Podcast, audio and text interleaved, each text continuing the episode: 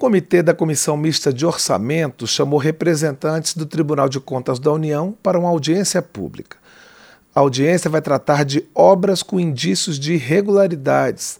Também foram convidados representantes dos órgãos do governo envolvidos com essas obras. O coordenador do comitê, deputado Daniel Almeida, do PCdoB da Bahia, adianta alguns dos pontos que serão discutidos durante a audiência. Deputado, obrigado por participar aqui do painel eletrônico. Eu gostaria de saber, em primeiro lugar, é, que obras foram escolhidas e por que essas obras foram escolhidas. Cláudio, obrigado pela oportunidade de falar sobre este tema. Nós temos uma relação de obras que são definidas pelo Tribunal de Contas da União com indícios graves de irregularidade. E como você sabe, cabe à Comissão de Orçamento e o Congresso Nacional definir se essas obras vão continuar a receber recursos no orçamento de 2024 ou não. E o comitê, o COI, é, que faz este relatório e apresenta à Comissão de Orçamento e também será definida posteriormente pelo Congresso Nacional. É um, um conjunto de obras que foram elencadas, algumas delas com irregularidades que não justifica, segundo a opinião do Tribunal de Contas, qualquer paralisação, tanto merece receber recursos para o ano que vem. Algumas outras que merecem uma apreciação mais cuidadosa. Por exemplo, tem uma obra na BR-040 que liga o Rio de Janeiro a Petrópolis, é, sobe a serra, ela já está paralisada há algum tempo, com problemas judiciais, houve judicialização desta obra, e nós achamos que, nas condições que se encontra, precisa ser apreciada e provavelmente não receberá recurso no orçamento de 2024.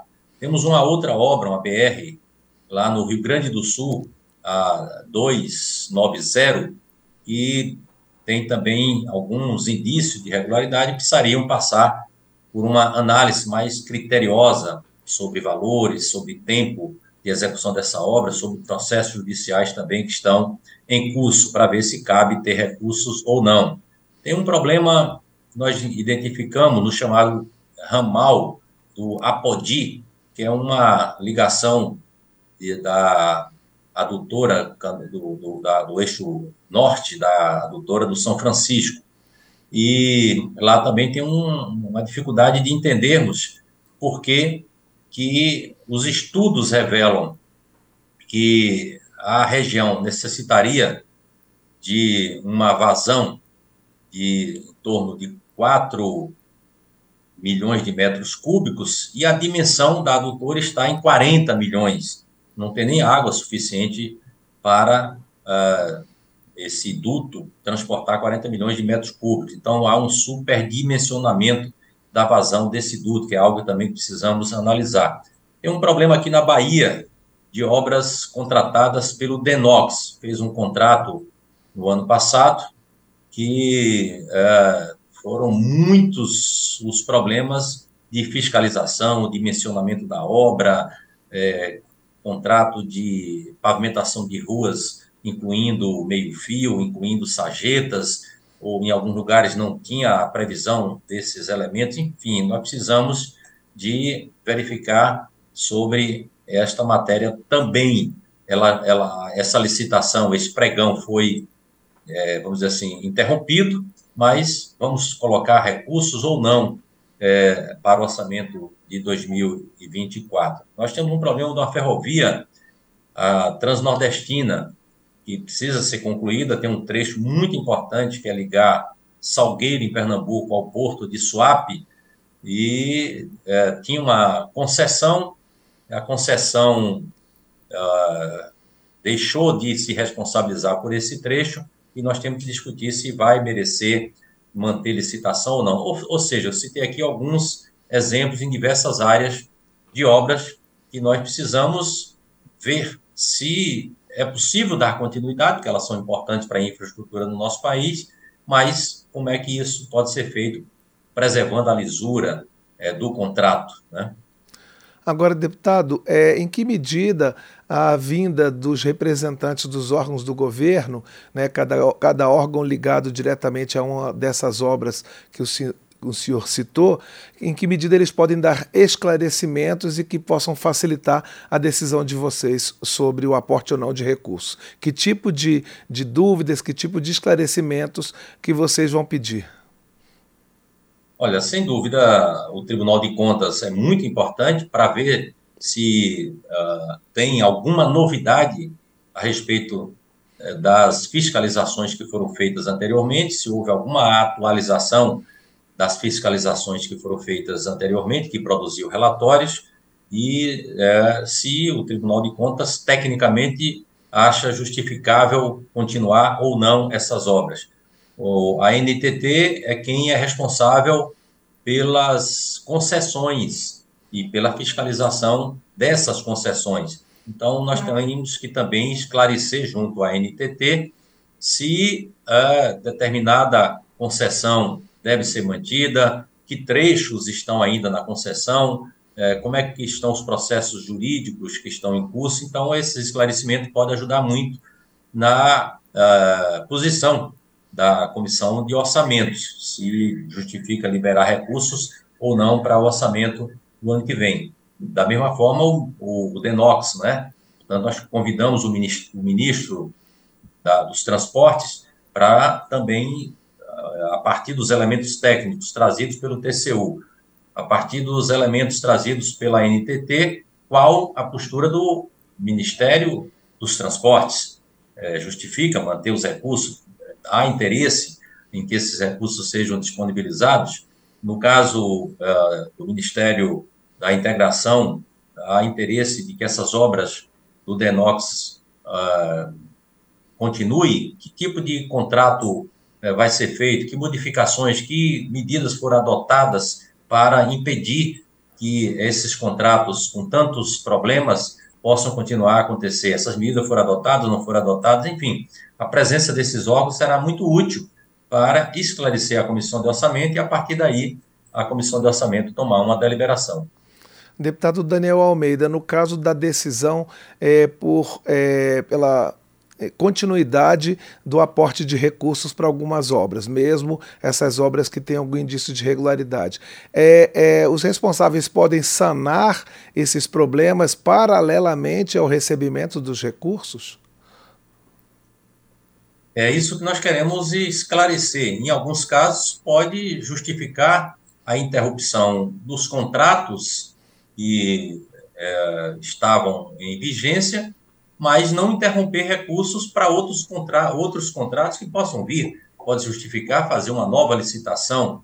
Uh, os indícios de irregularidades num determinado contrato não deve levar a uma posição de interrupção de recursos para a execução daquela obra. Você pode sanar os problemas de irregularidades no mesmo contrato ou interromper definitivamente o contrato e colocar recursos para um, uma licitação nova, é, por exemplo, o que eu acho que é fundamental nós estarmos atentos é para, uh, diante de algum obstáculo legal, que a gente não pode pactuar, tem que uh, ser rigoroso no cumprimento dos contratos, mas diante disso, não interromper a obra. O prejuízo muito maior para a comunidade é uma ferrovia interrompida, os custos de logística ficam muito maiores, né? É, então, o objetivo é superar os problemas que aconteceram, punir quem tiver que punir, excluir quem tiver que excluir, mas manter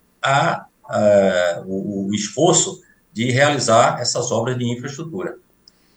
É, esse é um procedimento costumeiro, anual, né, nesse exame da, do, do orçamento para o ano seguinte, detectar essas obras irregulares, ver o que precisa ser paralisado, ver que tipo de contrato que precisa de uma intervenção. Isso, qual é o histórico que o senhor faria da atuação da Comissão Mista de Orçamento nesse sentido? Está é, tá previsto no regimento da Casa, da comissão, do funcionamento da comissão, e é habitual. Está estabelecido que o comitê tem que analisar, apresentar um parecer e somente após esse parecer é que o relator é, setorial, o relator de cada setor e depois o relator geral, é, definirá como tratará essas obras com indício de irregularidade. A autonomia é do Congresso Nacional. O Tribunal de Contas dá parecer, a comissão, é, o, o, Comitê de Obras Irregulares faz um relatório, esse relatório uh, é que vai definir que obras vão merecer continuar recebendo recurso ou não. O, o, os relatores setoriais e o relator geral só pode emitir parecer após essa manifestação do COI. Deputado Daniel, e essa é vai ser a única audiência pública nesse sentido, ou ainda há outras obras que serão tratadas em outras audiências até a aprovação do orçamento para 2024? Nós gostaríamos de, de ter mais audiências públicas. Tentamos fazer com que o comitê funcionasse de forma mais permanente, mas o ritmo de funcionamento da Câmara, do Congresso, esses últimos tempos, tem sido muito atropelado, não tem tido muitas reuniões do Congresso, você tem acompanhado, a, a Comissão de Orçamento também tem se reunido muito pouco. E a indicação dos membros para esse comitê só foi feita há cerca de 15 dias, portanto, houve um atraso muito grande. Nós tivemos dificuldade de fazer mais audiências públicas, que seria o desejável, era a minha vontade de fazer. Não tendo sido possível isso, nós vamos fazer esta audiência pública densa, ela deve é, ter curso até o final, o meio para o final da tarde de amanhã. É, se for necessário, se algum elemento novo chegar, nós podemos realizar outras audiências públicas, é, possivelmente ainda na quinta-feira, mas só vamos verificar uh, se isso será necessário a partir dessa audiência pública de amanhã.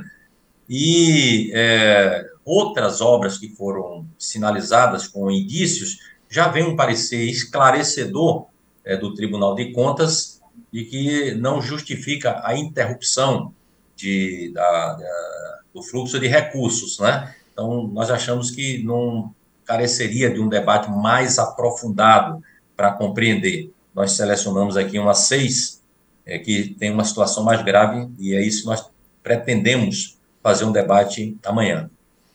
Ok, nós conversamos aqui no painel eletrônico com o deputado Daniel Almeida, do PCdoB da Bahia, sobre a audiência pública nesta terça-feira a respeito das providências a serem tomadas pela Comissão Mista de Orçamento a respeito de obras com indícios de irregularidade.